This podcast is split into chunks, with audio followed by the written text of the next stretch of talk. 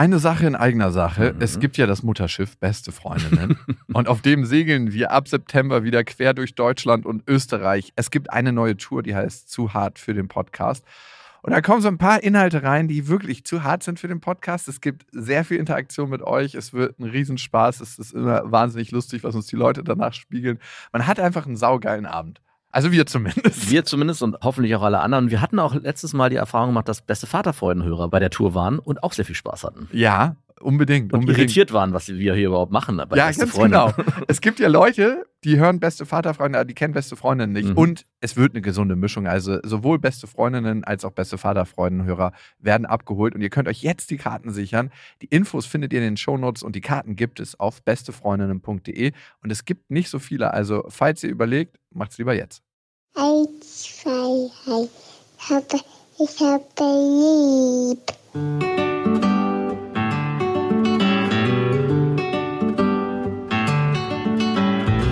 Das sind beste Vaterfreuden. Keine bösen Wörter. Halt die Fremde, alte Schöpfe. Setz dich bitte hin. Der langweilige Podcast übers Kinderkriegen mit Max und Jakob. Hallo und herzlich willkommen zu Beste Vaterfreuden. Hello und wir wollen heute darüber reden, wie es ist, super jung Vater zu werden. Da können wir ja beide eigentlich nicht mitreden, oder? Ja, super jung ist so relativ, ne? Mein Vater wurde ziemlich jung Vater, nämlich das erste Mal mit 20 und das zweite Mal mit 23, das dritte Mal mit 28 und das vierte Mal mit 48. Ja, mein Vater hat ziemlich spät angefangen und ich habe eigentlich immer versucht, meinen Vater zu unterbieten und habe es dann um einen Monat geschafft. Jawohl. Aber es geht heute um jung. Und was ist jung heutzutage? Ich würde sagen, in den frühen, frühen Zwanzigern, vielleicht auch unter 20 ist auf jeden Fall relativ jung. Dazu haben wir eine Hörermail gekriegt und ich fand es ganz spannend, weil ich eigentlich immer ziemlich früh Vater werden wollte, nämlich mit 25. Aber als ich dann 25 wurde, habe ich gemerkt, besser nicht. Besser noch nicht. Bevor wir dazu kommen, ganz kurz, wir sind natürlich auf Instagram, da könnt ihr uns folgen. Da wird auch die beste Freundinnen-Tour bekannt gegeben. Wir sind ja bald auf Tour ab Februar 2019. Und äh, ihr könnt uns abonnieren auf iTunes, Spotify und dieser. Und auf iTunes könnt ihr uns eine Rezension hinterlassen. Das hat auch die Mir gehen die Spitznamen ausgemacht. Ganz und gar nicht langweilig, schreibt sie. Hallo Jungs, ich finde euren Podcast sehr unterhaltsam und kann durch ihn meinen Freund viel besser verstehen. Damals in der Schwangerschaft zum Beispiel war ich böse, dass mein Freund nicht jeden Tag seine Hand auf meinen Bauch legte. Ich war einfach geblendet von den Instagram-Familien, bei denen alles super dupi ist und der werdende Papa ein Tagebuch an sein ungeborenes Kind schreibt und dem Kind im Bauch täglich was auf der Gitarre spielt. Ihr erzählt einfach, wie das reale Leben so spielt. Deswegen höre ich euren Podcast so gerne, weil ihr einfach authentisch und ehrlich seid. Vielen Dank und liebe Grüße. Und weil es eine gute Erinnerung daran ist, dass das eigene Leben doch nicht so beschissen ist. Wobei ich sagen muss, ich erinnere mich ein bisschen an deine Geschichten, als deine Freundin schwanger war und bin dann immer ein bisschen zornig geworden, weil du immer erzählt hast, dass du jeden Abend sie mit Babyöl einreibst und massierst, damit auch ja alles gut wird, damit die Bindung von dir und dem Kind schon frühzeitig geschaffen wird. Mhm. Und ich glaube, da hast du schon im Vorfeld ein bisschen für schlechte Laune hier gesorgt. Ja, nee, das habe ich eigentlich tatsächlich nur gemacht, weil ich wusste, dass du das hörst und dass deine Freundin da auch reinhört und dass so ein bisschen ah. Streit zwischen euch beiden entsteht. Das habe ich eigentlich, das war der einzige Grund. Ich habe kein einziges Mal in der Schwangerschaft den Bauch von meiner Freundin angefasst. Ach, wirklich nicht? Ach, du erzählst das Story. Nein, natürlich. Also ich habe den immer eingerieben mit Öl. Tatsächlich ist das ein bisschen eingebrochen die letzten zwei Monate, da wo es eigentlich am wichtigsten gewesen wäre. Es lag an dem äh, vermehrten Streitverhalten zwischen mir und meiner Freundin und ich weiß nicht, woran es noch lag. Ja, mir fällt es tatsächlich sehr, sehr schwer und daran arbeite ich dass wenn gerade ein Streit zwischen mir und meiner Freundin war, dann trotzdem liebevoll mit ihr in Körperkontakt zu gehen, so dass man sagt, man umarmt ah. sie, ich umarme sie trotzdem, weil ich merke, wenn ich das ihr verwehre oder mich da so rausziehe, weil es mir dann einfach in dem Moment nicht so gut geht, macht das die ganze Situation noch schlimmer. Und dann über meine eigenen Schatten zu springen und zu sagen, ich nehme sich trotzdem im Arm und ähm, ja, mache mach ja nicht einen auf Liebesentzug, das ist was, was ich lernen kann. Aber es ist bei uns ein bisschen anders. Wenn wir uns streiten, ist es dann eher so, dass beide nicht in die Körperlichkeit wollen. Dann ist es eher so, ey, lass mich in Ruhe. Äh, ich will davon nichts wissen. Also es ist nicht so, dass man dann über Körperlichkeit, also dazu muss es schon ein richtiger Streit sein, dass man über Körperlichkeit da wieder in sich näher kommt und vielleicht auch sich gegenseitig vergibt. Da muss erstmal Zeit dazwischen kommen, dass es irgendwann wieder dazu kommt. Aber ich finde, da ist gar nicht so ein Unterschied, weil wir ja eh nie so in der Körperlichkeit sind. Ja. Du und deine Freundin? Nein, wir beide. Ach so. Oh, sorry, der war schlecht. Ja, ich habe ein paar Erlebnisse mit meiner Tochter und mit meiner Freundin die Woche gehabt, die ich irgendwie für mich sehr spannend fand. Das eine war, wir waren in der U-Bahn unterwegs und was ich erstaunlich finde, ist, wie erwachsene Menschen auf Kinder reagieren. Es ist so, als ob Kinder so Lebensenergiepfeile absondern und äh, alle Leute damit treffen und die auf einmal aufwachen aus ihrem hypnotisierten Leben. Also manchmal, wenn du Leute in der U-Bahn anguckst oder in ihrem Alltag, äh, wirken die, als ob sie tausend Meter unter der Erde in ihren eigenen Gedanken vergraben sind. Und sobald ein Kind auftaucht oder ein Baby, ist es, als ob die da rausgeholt werden und auf einmal in den Jetzt-Moment eintauchen. Also eigentlich in die mhm. pure Meditationsform. Und besonders aufgefallen ist es mir, als ein, ein Obdachloser uns gegenüber saß. Ich bin mal davon ausgegangen, dass er obdachlos war, weil er ja, äh, so aussah von seiner Kleidung und von dem Schlafsack, den er dabei hatte. Und der hat erst so geschlummert und als er dann Lilla entdeckt hat, wurde er auf einmal wach und hat total angefangen mit ihr zu spielen und so Späße zu machen. Und Lilla hat es auch total gut gefallen. Und die haben sich so gegenseitig hin und her die Bälle gespielt. Die saßen so genau gegenüber. Es war total schön zu sehen. Und sie hat die ganze Zeit auf ihrer Hand rumgekaut, weil die auch zahnt und dann machen das Babys. Und er hat ihr dann irgendwann so einen richtig schönen Keks aus seiner Brottüte geholt, die äh, auf jeden Fall recycelt aussah, was auch äh, schön und gut ist, und hat so einen riesen Keks herausgeholt und wollte ihr den anbieten. ich dachte mir, was machst du jetzt? Der Mann hat eh selber nicht so viel zu essen und ich fand die Geste total schön, dass er von dem wenigen, was er hat, ihr was anbieten wollte, weil er gesehen hat, dass sie Hunger hat. Und ich beobachte das öfters, dass gerade Menschen, die nicht so viel zu haben scheinen, eher bereit sind, was zu geben in der U-Bahn den Menschen, die kommen, als die Menschen, die so aussehen, als ob sie viel haben. Ich schließe das immer daraus, dass die Menschen, die wenig haben, sich damit besser identifizieren können, wie es war, wenig zu haben. Ja, und sich vielleicht auch mit den Personen auseinandersetzen. Also ich muss leider arrogant behaupten, wenn jemand kommt und äh, in der U-Bahn bettelt, dann vergrabe ich mich noch mehr in mein Handy, weil ich mich einfach in, darauf gar nicht einlassen will oft und auch mich gar nicht in die Situation hineinversetze, wie es dem vielleicht gehen mag. Und stimmt schon, wenn so ein anderer Person oder Menschen, die vielleicht weniger haben, können eher nachvollziehen, wie es dem auch ergeht in der jetzigen mhm. Situation. Ich habe zu manchen Menschen Bezug. Ich finde, man sieht das, ob jemand zum Beispiel heroinabhängig ist oder nicht. Letztens kam jemand zu mir und der ist auf jeden Fall hochgradig heroinabhängig gewesen. Ich habe es gesehen. Der hatte so richtig geschwollene Hände schon und du hast ein paar Einstiche mhm. gesehen, so Blutgerinnsel an Händen und an den Unterarm. Der hat mich beim Essen angesprochen und meinte, ey, ich will dich nicht stressen, aber hast du vielleicht einen Euro? Ich muss mir was zu essen kaufen. Und dann habe ich ihm ins Gesicht geguckt und meinte, du, wenn du mir ehrlich sagst, dass du dir was zu essen kaufst, könnte ich mir das gut vorstellen. Aber ich weiß nicht, ob wir so ein Verhältnis hier auf der Straße zusammen haben. Ich meine, wir kennen uns nicht. Aber ich habe das Gefühl, dass du wahrscheinlich äh, Braunes nimmst, ne? Und er so, ja, da hast du recht, schon seit drei Jahren. Und ich konnte das so gut sehen, weil ich mal mit jemandem zusammengearbeitet habe, der über zehn Jahre Heroin genommen hatte. Und manchen Menschen, der hat mir denn so die Parameter, woran du das erkennst, gezeigt. Ich fand das super krass ehrlich. Und ich hatte mir gedacht, ey, gibst du ihm jetzt was dafür, dass er so ehrlich ist? Weil ich habe immer das Gefühl, dass ich Menschen, die auf Heroin sind, nicht unterstütze, wenn ich denen Geld gebe. Hm. Und ich hättest du ihm was von deinem Essen abgeben können oder war das nichts? Also, was man teilen konnte. Der Kollege, den ich kannte, der heroinabhängig war, der meinte, du bist einfach nicht hungrig, weil Heroin in den meisten hm. Fällen in Berlin mit Abführmittel gestreckt wird und du hast gar nicht mehr so richtig Darmperistaltik. Also dein Darm ist überhaupt nicht mehr so aktiv. Der hat den ganzen Tag einfach nur Fruchtsaft getrunken und Hero geraucht, später dann gespritzt. Oh. Also, ich glaube, das hört sich an wie so manche Diät, die in so Zeitungen vorgeschlagen wird, bis auf das Heroin. Also ich glaube nicht, dass er es auf mein Essen abgesehen hat. Und zudem war es ein äh, Burrito. Also, hier, willst du mal beißen, ah. mein Freund? Äh, Gerade nicht, Dankeschön. Nee, ich, ich habe ihm dann in die Augen geguckt und wir hatten Kontakt. Und das war das Krasse, dass, dass ich das erste Mal mit jemandem wirklich menschlichen Kontakt hatte, der mich auf der Straße nach Geld gefragt hatte. Und ich glaube, es war trotzdem okay, dass ich ihm nichts gegeben habe. Also klar muss mhm. er irgendwie seinen nächsten Schuss oder sein nächstes braunes, was er raucht, finanzieren, aber wir hatten einen guten Moment. Zurück in die U-Bahn, wo mir der Obdachlose gegenüber sitzt mit einem großen Keks in der Hand, den er gerade meiner Tochter anbietet und meine Tochter schon diesen Greifreflex. Was mache ich dann? Und er hatte wirklich tief schwarze Hände. Eine schöne Geste zwischen den beiden, die ich in keinem Fall zerstören wollte. Aber zum einen will ich nicht, dass meine Tochter mit neun Monaten Zucker isst und zum anderen ja, ey, ich meine, sind die hygienischen Umstände nicht so richtig hundertprozentig erst rein. Deine Tochter hat noch nie, noch nie einen Keks bekommen oder irgendeine andere Form von Süßigkeit? Nein.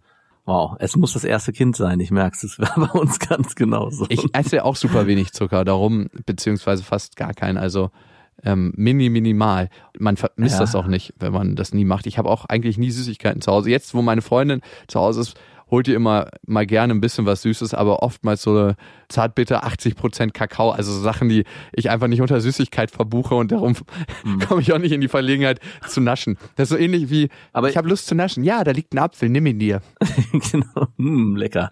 Also ich kann aber dir schon jetzt sagen, dass es sich auf jeden Fall auszahlen wird, dass du so lange keine Süßigkeiten deiner Tochter angeboten hast. Das haben wir ja auch wirklich lange durchgezogen. Ich glaube, fast bis zu einem Jahr.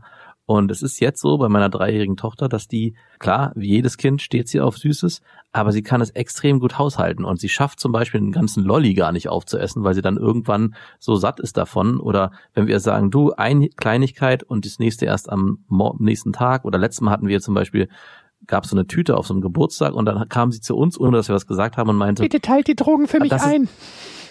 nein, das ist aber für morgen, nicht für heute. Heute ist schon zu spät oder irgendwie sowas, wo wir auch dachten, wow, wo kommt das denn jetzt her? Und ich glaube schon, dass es auch damit zusammenhängt, dass man spät angefangen hat, die überhaupt da ranzuführen, dass es auch so spät wie möglich überhaupt in die Ernährung so mit einfließt und nicht normal wird. Mhm. Wie bin ich also aus der Situation rausgekommen mit dem Obdachlosen? Ich habe einfach gesagt, das ist sehr, sehr lieb von Ihnen, aber die hat eine Glutenunverträglichkeit und kann den Keks nicht essen. Und ich habe richtig gemerkt, wie in seinem Gesicht sich so alles verändert hat. Ich glaube, der hat nicht so wirklich Deutsch gesprochen. Ich glaube, der hat das Wort Glutenunverträglichkeit gar nicht verstanden. Aber er hat an meiner Geste erkannt, dass ich seine Geste gewertschätzt habe, aber dass es aus verschiedensten Gründen nicht so richtig möglich war. Was hättest du gemacht, wenn er dir dann den Keks angeboten hätte? Ich hätte ihn wahrscheinlich gegessen und ich hätte ihn in den sauren Apfel gebissen. so drei, vier Mal runterschlucken, so einen kräftigen Hüben. Hm, ist der lecker. Also ich muss gestehen, ich hätte mit hundertprozentiger Sicherheit auch meiner Tochter oder meinem Sohn diesen Keks nicht gegeben. Und ich weiß nicht, wie ich mich da rausgeredet hätte. Ich bin auch jetzt in der Situation aus der Entfernung, würde ich sagen, ich hätte vielleicht ehrlich gesagt, du, tut mir leid, aber wir nehmen nichts von Fremden. Ja, so dass man, naja, gut, ich glaube, das kann auch ein Obdachloser verstehen in der Situation, dass man es gar nicht so, so an seiner Person festmacht, sondern allgemein. Und ich glaube, damit kommt man auch, glaube ich, am besten raus. Aber wir nehmen nichts von die Obdachlosen. Glutenausrede, aber die Glutenausrede ist auf jeden Fall auch gut genug. Entschuldigung, wir nehmen nichts von Obdachlosen. oh Gott, oh Gott. Nee, irgendwie denke ich mir immer, so ein Mensch, der eh am Rande der Gesellschaft steht und wer weiß, wie er da hingekommen ist. Und das ist, liegt alles nicht in meiner Macht, das zu beantworten. Aber irgendwie habe ich da schon so ein Mitgefühl, da will ich nicht ihm das Gefühl geben, dass er noch mehr ausgestoßen ist. Und gerade in dem Moment, wo er den Kontakt aufgebaut hat. Dann hatten wir eine andere Situation. Ich war beim Babyschwimmen mit meiner Tochter und wir waren im Wasser und ich bin mit ihr eigentlich relativ wild. Also alle Bewegungen, die wir machen. Ich bin zwar behutsam und gucke, was ihr gefällt und was ihr nicht gefällt, aber meine Freundin hat ja so eine Angst, sich über Kopf drehen zu lassen. Und Na, mal unterstuken? sie ist tatsächlich das erste Mal getaucht, ne? Also Ah, Kinder wow. haben ja diesen ähm, Lied, sowieso Lidschlussreflex und der ist gekoppelt mit Luft anhalten. Mhm. Die Schwimmlehrerin hat ihr Wasser über den Kopf gegossen und in dem Moment hat sie die Augen geschlossen und dann kannst du sie unter Wasser nehmen. Und Ja. das war ein merkwürdiges Gefühl. So, also A, als sie wieder aufkam und keinen Mucks gemacht hat, sondern einfach nur happy war, war das so ein erstes Gefühl von Stolz, was mich das erste Mal erreicht hat. Das hatte ich noch nicht Geil. die ganzen neun Monate, wo ich mir dachte, so, wow. Und ich habe sie den ganzen Tag dann auch nur meine kleine Taucherin genannt. Natürlich. Ich muss dazu die Geschichte kurz erzählen, dass bei mir diese Tauchsituation, die wir auch bei unserem Babyschwimmen kurz damals hatten, äh, nicht ein Trauma, aber ich fand das sehr, sehr schade, weil meine Tochter hat es nicht so fröhlich aufgenommen. Es war genau das gleiche Wasser über den Kopf, Augen zu untertauchen und ist danach eben nicht freudestrahlend wieder aufgetaucht, sondern ist dann eher in so eine, naja, Panik nicht, aber war, hat geweint und ist danach die nächsten Termine beim Schwimmen auch etwas ängstlich gewesen dem Wasser gegenüber. Und ich habe mir dann lange vorgeworfen mit meiner Freundin, ob wir das hätten lassen sollen, weil es lange gedauert hat, bis sie sich wieder ins Wasser getraut hat. Jetzt in der aktuellen Situation mit drei Jahren machen wir auch gerade wieder einen Schwimmkurs und da ist sie wie ausgewechselt. Ich habe das noch nie erlebt, wie sie ist da wirklich in den, von den allen, die dort schwimmen, ist sie diejenige, nach meinem Gefühl, ja, die anderen Eltern sehen es bestimmt von ihren Kindern ganz genauso, die, die am krassesten abgeht und am meisten Spaß hat. Also am Ende hat dieses Trauma des Untertauchens doch nichts ausgelöst, was langwierig anhält. Ich musste auch an dich denken, kurz, weil ich die Geschichte ja kenne und ich weiß, dass das problematisch war. Vielleicht hat es auch so eine Grundangst in mir ausgelöst. Aber ich war dann happy, sie war auf jeden Fall wohl auf, hatte Spaß daran. Wir haben auch eine sehr behutsame Schwimmlehrerin, die total gut auf die Kinder achtet. Man nennt sie nur die Stuckerin. Komm, mein Papa kann auch tauchen. und am Rand saß so eine ältere Frau und ich habe aus dem Augenwinkel gesehen, dass sie uns beobachtet und dass sie irgendwann angefangen hat zu weinen. Und das war ein merkwürdiger Moment, weil man hat gesehen, dass sie so aus Berührtheit geweint hat. Und in mir ist es dann auch kurz hochgekommen, so weil ich gedacht habe, wow, die Frau ist so berührt von den Momenten, die im Wasser stattfinden. Sie hat meine Tochter und mich die ganze Zeit beobachtet. Das mhm. habe ich schon gesehen. Und ich habe mir dann meinen eigenen Reim daraus gebildet und ich dachte mir, vielleicht lebt sie das Verhältnis, was sie mit ihrem Vater aus ihrer Generation hatte, dort nach und muss darüber vielleicht sogar auch weinen, weil ja. das natürlich ein ganz anderes war. Also, dass ihr Vater ganz anders mit ihr umgegangen ist, als das Väter heutzutage in unserer ja. Generation tun. Also viel näher an den Kindern oftmals dran, viel körperlicher, viel präsenter vielleicht auch mit dem, wie sie sind. Überhaupt anwesend ja. als in der kleinen Kindphase. Ist ja ein riesengroßer Vorteil oder eine riesengroße Veränderung, die sich in den letzten 30, 40 Jahren durchzogen hat, dass die Väter in der frühen Phase des Lebens des Kindes überhaupt präsent sind im Alltag. Mm. Ja, ja. Also ja, auch wenn ich mit meinem Vater darüber rede, der meinte, es ist völlig normal gewesen für ihn, dass er arbeiten geht und die Frau zu 100 Prozent den Haushalt macht und die Kinder hütet. Darüber gab es überhaupt gar keine Diskussion. Und meine Mutter, mit der habe ich auch drüber geredet und die meinte, für sie war es auch völlig normal und völlig legitim. Das war eine Situation, aus der sie überhaupt nicht ausbrechen wollte. Vielleicht, weil sie keine andere Lebenswirklichkeit kannte, aber sie hat sich auch in diesem Modell total wohlgefühlt. Dass es heute nicht mehr so ist. Nein, Quatsch. Und irgendwie hat mich das berührt, die Emotionen der älteren Frau. Und äh, sie hat mir dann auch äh, später noch gesagt, wie schön sie das findet, äh, mich zu sehen mit, mit meiner Tochter. Und ich hätte sowas vor drei, vier Jahren nie wahrgenommen, überhaupt, dass irgendwas in der emotional passiert in der Frau. Und ich habe den Eindruck, dass man so wie als ob man sich den G-Punkt aufspritzen lässt. den G-Punkt der Emotion, dass man für viele Sachen viel empfänglicher wird, dass man so eine riesen Satellitenantenne kriegt, wo man die ganzen Sender, diese ganzen Schnulzensender, die man gar nicht empfangen möchte, auf einmal reinkriegt. Der emotionale G-Punkt bei Männern wird erst durch die durch eigene Kinder geweckt, überhaupt erst entdeckt. Auf jeden Fall. Zum Thema wie es ist, äh, super jung Eltern zu werden. Und da hat uns der Franz geschrieben. Er schreibt, ich bin 20, meine Freundin 19 und wir werden Eltern. Sie ist ungeplant schwanger geworden, als wir circa anderthalb Jahre zusammen waren. Glücklicherweise hatten wir zu dem Zeitpunkt schon eine eigene Wohnung gefunden, in die wir kurz danach auch eingezogen sind. Wir freuen uns jetzt riesig auf unsere Tochter. Sie ist sozusagen ein ungeplantes Wunschkind. Allerdings habe ich im Kollegenkreis oft das Gefühl, dass wir als unverantwortlich angesehen werden, weil wir uns gegen einen Schwangerschaftsabbruch und für unser Kind entschieden haben. In unserem Freundeskreis und Familienkreis freuen sich dagegen alle für uns und trauen uns diese Herausforderung auch zu. Ich habe eine abgeschlossene Ausbildung und vereine gerade genug, um uns zweieinhalb finanziell über Wasser zu halten. Meine Freundin ist direkt nach dem Abitur schwanger geworden und konnte ihre Ausbildung als Kinderkrankenschwester nicht antreten. Wie seht ihr die Situation? Liebe Grüße, euer Franz.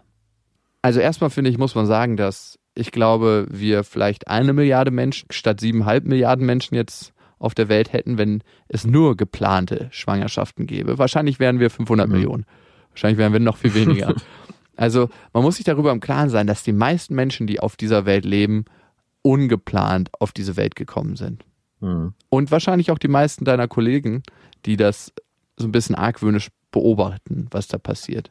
Ich finde immer sehr spannend. Man kann nie andere Menschen ändern, aber man kann seine Wahrnehmung für andere Menschen verändern, beziehungsweise bei sich gucken, warum stört mich das wohl möglich? Warum macht das was mit mir, wenn meine Kollegen mich argwöhnisch angucken oder wenn ich das Gefühl habe, dass das passiert?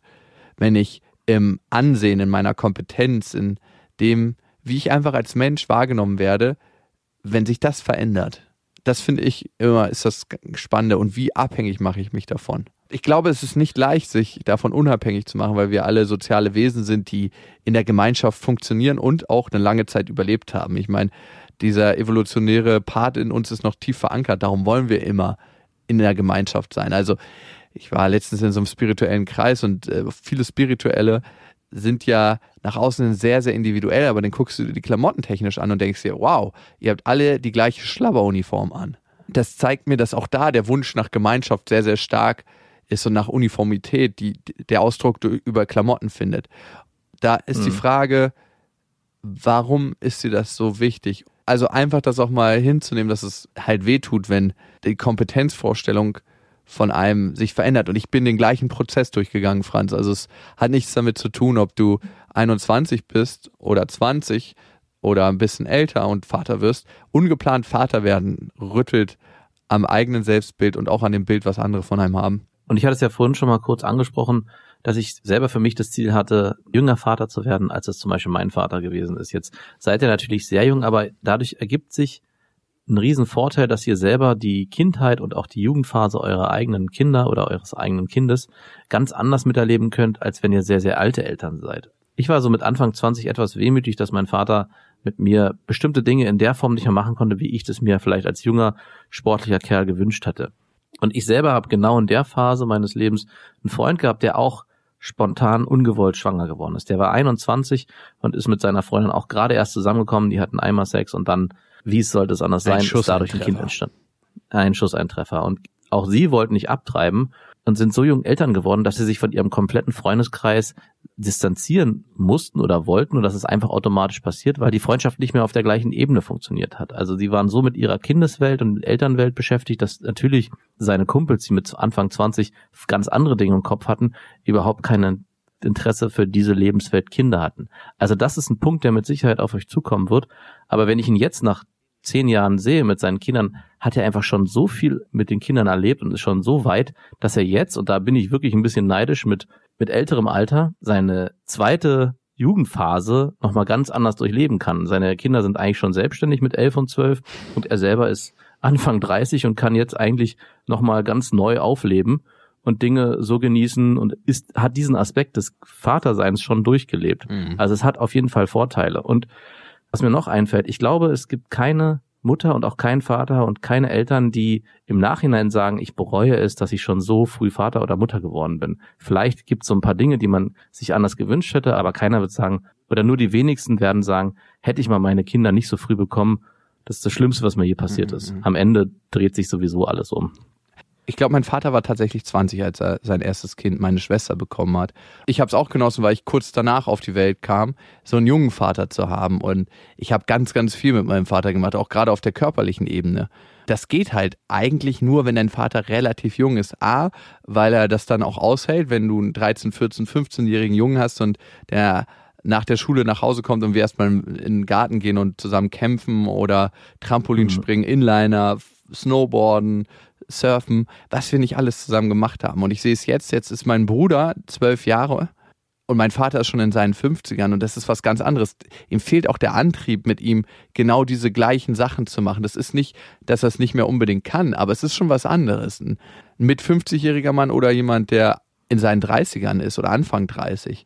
Also da erlebt man einfach eine ganz andere Lebensphase von seinen Eltern mit. Auf der anderen Seite muss ich sagen, ist ein, ein junger Vater, nicht so überlegt in seinen erzieherischen Entscheidungen. Da kommt viel aus dem Bauch raus. Also da wird auch mal schneller rumgemotzt über eine Sache, die er jetzt im Alter ganz, ganz anders entscheiden wird. Also ich sehe mhm. ja diesen direkten Vergleich. Wie wurde ich erzogen und wie wird mein Bruder erzogen? Also mein Bruder wird mit viel mehr Bedachtheit und mhm. die Liebe kommt mehr zum Ausdruck, würde ich sagen, auch in verbaler Form. Ich wurde dafür mit mehr mit der strengen Hand erzogen. Wurde mit der strengen Hand, die, die, die immer wieder ausgerutscht ist, erzogen. Und mit mehr Aktionismus.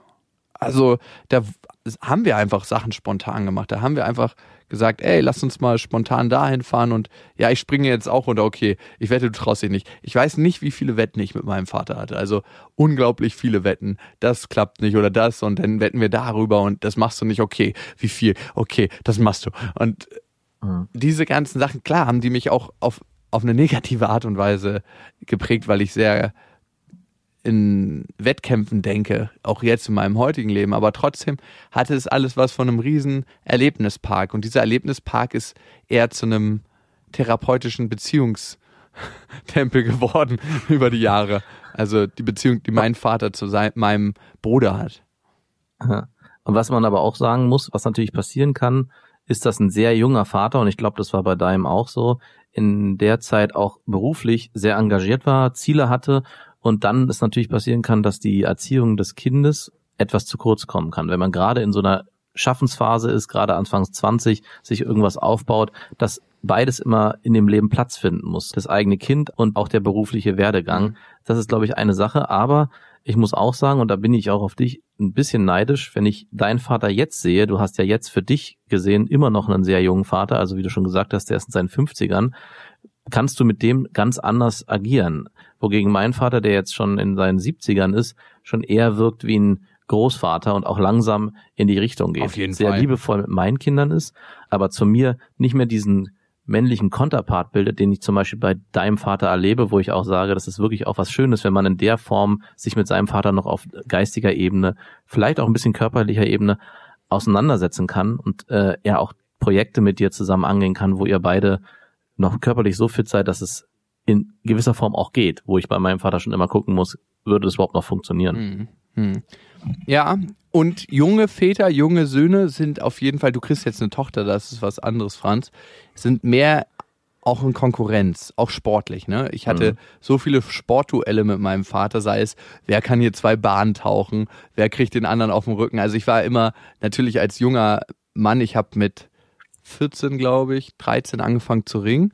Ähm, war ich natürlich immer äh, ungefähr gefühlte zehn Klassen unter meinem Vater, aber wir haben trotzdem gerungen und geguckt, wer wen schafft. So eine Sachen. Also wir hatten ständig irgendwelche Sportduelle. Das macht einen als Sohn natürlich auch besser in dem, was man macht. Aber in dem Moment, wo du in so eine sportliche Konkurrenz mit deinem Vater kommst, bist du auch nicht mehr so gewillt, ihm deine Gefühle zu zeigen.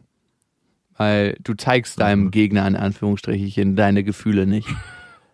Deinem Gegner. Das hört sich vielleicht sehr dramatisch an, aber es hat ein Stück weit eine Dramatik. Ich spüre noch heute die Auswirkungen davon. Hm, krass. Also, Aber ich würde Franz trotzdem motivieren, auch mit seiner Tochter in sportliche, körperliche Duelle zu gehen. Ich glaube nicht, dass es unbedingt an Jungs festzumachen Ja. Klar suchen Jungs immer noch mal mehr den, den körperlichen Vergleich zu ihrem Vater, aber ich glaube auch für Mädchen, wenn die das wollen, kommt immer darauf an, ist es auch ganz wichtig. Und ich erlebe es auch meiner Tochter, die will auch ständig toben und rumgeworfen werden. Und da kann ich noch gar nicht so groß den Unterschied machen, wie es dann mit einem Sohn ist. Ich werde es dann auch erleben, wenn mein Sohn dann auch drei Jahre alt ist. ja, du kriegst gerade die Feministin eine Medaille verliehen. Hängen sie dir irgendwo hin. Ähm, ich, Dankeschön. Ich, ich würde auch sagen, dass ich meine Tochter relativ genderneutral erziehe, wenn das überhaupt geht. Ich weiß gar nicht, ob das durch die Sozialisierung, die ich erfahren habe, überhaupt möglich ist, aber ich bemühe mich. Hm. Gerade dieses körperliche, ich bin jemand, der super körperlich ist. Ich habe meine Mutter gefragt, inwieweit sie meine Schwestern sieht und mich sieht, wie wir unterschiedlich erziehen. Also meine Schwestern haben ja beide jeweils zwei Kinder schon und Ja. sie meinte, dass meine große Schwester und ich sehr, sehr körperliche Menschen sind, die auch so ein bisschen raufiger sind und meine kleine Ja. Schwester ist viel, viel bedachter als wir. Und Ah, ich bin gespannt, wie sich das auf unsere Kinder auswirkt. Also ich wünsche mir ja, dass meine Tochter ähm, so sportlich wird wie ich und dass sie gerne alles ausprobiert und einfach auch ein Adrenalin-Junkie wird und dass ich viel mit ihr später machen kann. Also ich, ich sehe mich jetzt schon, wenn es dann noch Schnee gibt, wenn sie erwachsen ist, dass wir so La- Langlauftouren, Backcountry machen, surfen gehen, kiten gehen, dass wir Wakeboarden zusammen gehen können. Also dass wir diese ganzen Sportarten, die ich gerne mache, Ja. dass wir die zusammen machen können. Das hoffe ich auch. Bei deiner oder bei meiner Tochter? Das kannst du dir selber ausmalen. Also, ich glaube, es hat Vor- und Nachteile, aber ihr seid jetzt eh in dieser Lebenssituation drin. Was du vielleicht jetzt noch hast als junger Mann, ist, sind Lebens-To-Dos. Also, ich will in diese und diese Länder gereist sein. Ich will das beruflich erreicht haben. Ich glaube, seine höchste berufliche Schaffensphase hat man eh zwischen 30 und 45. Das ist das, wo man am meisten bewältigt, beziehungsweise seine ganzen Sachen, die man gesät hat, die sich dann in dieser Lebensspanne auszahlen. Also man verdient auf einmal im Idealfall so viel Geld, wie man vorher noch nicht verdient hat. Man bekommt die Projekte, auf die man Bock hat. Das, das hat mir mein Vater zumindest bestätigt und ich bekomme langsam das auch zu spüren. Ich glaube, in dem Alter bist du ja dann schon wieder mit einem relativ selbstständigen Kind. Das hat einen Vorteil. Und die Lebens-To-Dos in Sachen Reisen, du hast dann, wenn du Bock hast zu reisen, auch mit 35 noch Bock zu reisen und da kannst du dein Kind auch mal getrost zwei Wochen alleine lassen. Das ist überhaupt gar kein Problem, wenn es noch eine Oma gibt. Ich würde jetzt nicht für zwei Wochen Mikrowellenessen kaufen und sag, äh, du kommst schon zurecht, ne? Hier hast äh, deine Videokonsole und hier hast das Mikrowellenessen. Aber oder mitnehmen. Ich meine, das ist auch wirklich ein großer Vorteil in der Lebensphase, wenn du dann vielleicht mit Anfang 30 finanziell die Möglichkeiten hast, mit deiner Tochter diese Reisen gemeinsam zu erleben und sie die auch ganz anders wahrnehmen kann. Also das ist ja auch gerade genau eine Situation, mit der ich mich befasse. Inwieweit macht es Sinn, mit meinen Kindern große Reisen anzustreben, wenn die die in der Form nicht wahrnehmen können? Natürlich ist es auch für die Kinder in irgendeiner Form schon äh, interessant und äh, macht auch was mit ihnen, aber die Erinnerung daran wird definitiv nicht so sein, wie wenn du mit deiner in dem Fall, glaube ich, elf Jahre alten Tochter so eine Reise unternimmst. Hm, ja, klar. Also man sagt ja, man erinnert sich erst so ab zwei, zweieinhalb an die Sachen aus der Vergangenheit. Mhm. Ich glaube, die Sachen, die davor passieren, werden anders gespeichert. Nicht mehr in der bewussten Wahrnehmung. Genau. Aber trotzdem ist da was Unterbewusstes und vielleicht macht das eine Aufgeschlossenheit. Also ich würde das gar nicht so differenzieren. Und ich denke, fast alles was in irgendeiner Weise emotional berührend war, ist in uns abgespeichert. Aber ich stelle mir das so vor, dass ähm, manche Sachen, die im, im Langzeitgedächtnis abgespeichert sind, dass du spezielle Schlüsselreize brauchst, um die wieder abzurufen. Eine Freundin liest gerade ein Buch über jemanden, der seine Kindheit beschreibt. Das ist eine französische Schriftstellerin und die beschreibt das ganz detailliert, wie sie die Erwachsenenwelt wahrgenommen hat und warum sie als Kind die Entscheidung getroffen hat und hat dann noch sozusagen die kindliche Begründung dafür. Und durch das Lesen dieses Buches hat sie quasi diese Schlüsselreize erhalten und konnte sich an ganz, ganz viele Sachen aus ihrer Vergangenheit erinnern, die sie eigentlich schon wieder vergessen hatte. Mhm. Fand ich ziemlich krass und ziemlich geil, weil wenn ich überlege, woran, was ist deine erste Kindheitserinnerung? Also ich erinnere mich eigentlich nur, weil wir gerade von Reisen gesprochen haben, wie ich mit meinen Eltern in Dänemark Urlaub mit, glaube ich, drei gemacht habe und wir auf so einem großen Sandhügel oder so einer Sanddüne saßen, mein Bruder und ich, und das wirkte wie für mich wie so eine Rodelbahn, aber sie war halt aus Sand. Das ist so das, glaube ich, das erste, wo ich ich mich wirklich erinnere, wenn ich jetzt drüber nachdenken müsste. Ich erinnere mich daran, dass mein Vater mich ähm, an den Händen und Füßen hatte, also so in so einem Fliegergriff und so um seine eigene Achse gedreht hatte. Und er stand dabei so hüfttief im Wasser und hat mich dann immer wieder in einem hohen Bogen ins Wasser geschleudert. Das war in der Buga, das war so ein extra angelegter Park für die Bundesgartenschau. Und mhm. ich weiß, wie ich in der Luft dieses Adrenalingefühl gekriegt habe. Und als ich dann eingetaucht bin, habe ich gemerkt, dass ich meine Füße nicht auf den Boden kriege. Das heißt, da ist immer ein Stück Panik gekommen und ich wusste, dass mein Vater ein paar Meter zu mir laufen muss, um mich aus dem Wasser zu heben. Und es war so eine Mischung von Angst und Glücksgefühl, was ich immer wieder eingetrichtert bekommen habe. Und ich dachte, wenn er mich jetzt nicht findet im Wasser, äh, dann das muss ich ertrinken. Jetzt erklär, erklärt sich auch, warum du so rabiat beim Wakeboarden unterwegs bist. Da wurde der Grundstein gelegt für immer am Limit, Maximum rausholen.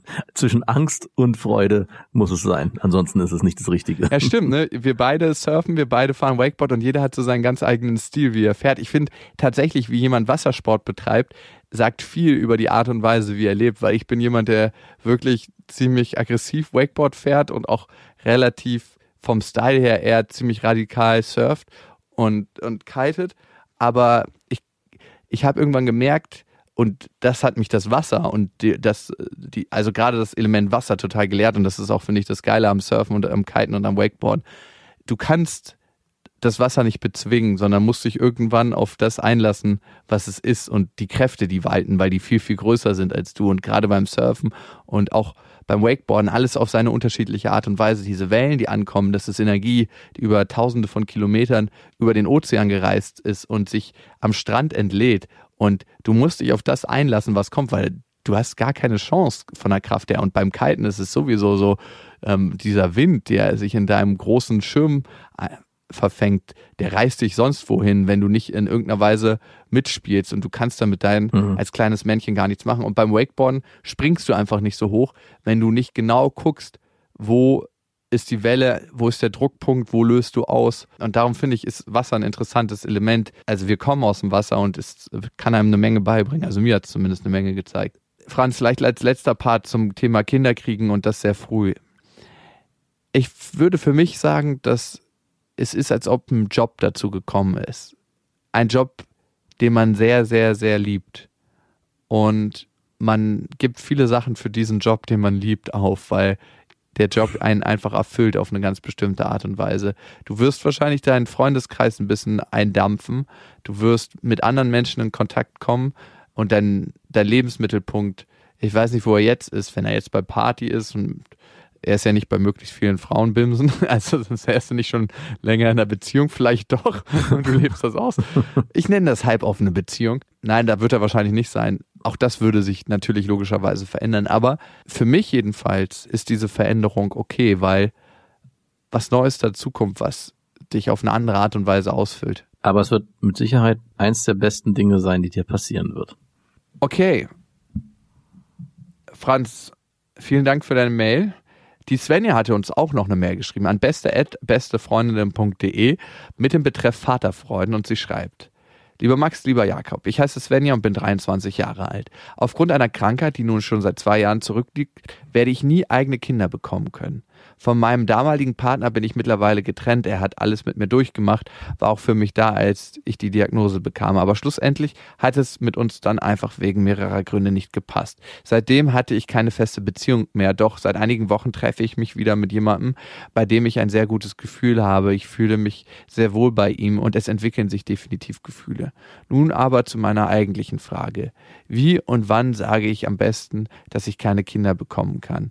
Gibt es dafür überhaupt einen passenden Zeitpunkt? Ich habe meine Diagnose akzeptiert. Gott sei Dank gibt es ja in der heutigen Zeit schon viele andere Möglichkeiten, Kinder zu bekommen. Für mich ist das gar kein Problem mehr. Aber welche Rolle spielt das für einen Mann? Ich will auch nicht einfach mit der Tür ins Haus fallen und sagen, ähm, übrigens, ich kann keine Kinder bekommen. Ich habe schon mit ein paar Bekannten und auch mit meiner Ärztin über meine Angst, das Thema anzusprechen, gesprochen. Aber mich würde eure Meinung interessieren.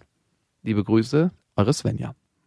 Svenja, ich glaube, ich habe eine ähnliche Situation bei mir erlebt. Und zwar hatte ich meine Freundin, die stark magersüchtig gewesen ist über einen längeren Zeitraum und dort immer die Frage im Raum stand, und zwar ganz konkret, als nämlich sie bei einer Ärztin gewesen ist, von der zurückgekommen ist, und die Ärztin zu ihr gemeint hatte, es könnte sein, dass du deinen Körper so runtergewirtschaftet hast, dass du nicht mehr in der Lage sein wirst, Kinder zu kriegen. Und als sie mir das erzählt hat damals, ist bei mir so ein Gefühl ausgebrochen, ist es überhaupt die Frau, mit der ich dann ein Leben lang zusammen sein will und zusammenbleiben kann? Wie wichtig ist dieses Thema Kinderkriegen für mein Leben? Und wenn es so wichtig ist für mich, dass es ein erfüllender Aspekt in meiner Lebensbiografie sein wird, glaube ich, muss ich auch der Frau gegenüber so fair sein, dass ich ab dem Moment ihr klar ins Gesicht sage, ich glaube nicht, dass unsere Beziehung langfristig eine Zukunft hat.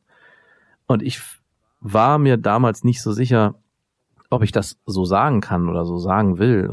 Aber, und ich war da auch noch sehr jung und deswegen habe ich es mich in der Form auch nicht getraut. Jetzt im Nachgang weiß ich, dass es, glaube ich, der richtige Weg gewesen wäre, mir gegenüber authentisch zu sein und auch meiner Freundin damals gleich auch die Wahrheit zu sagen. Am Ende hat sich das ganze Karussell eh anders gedreht.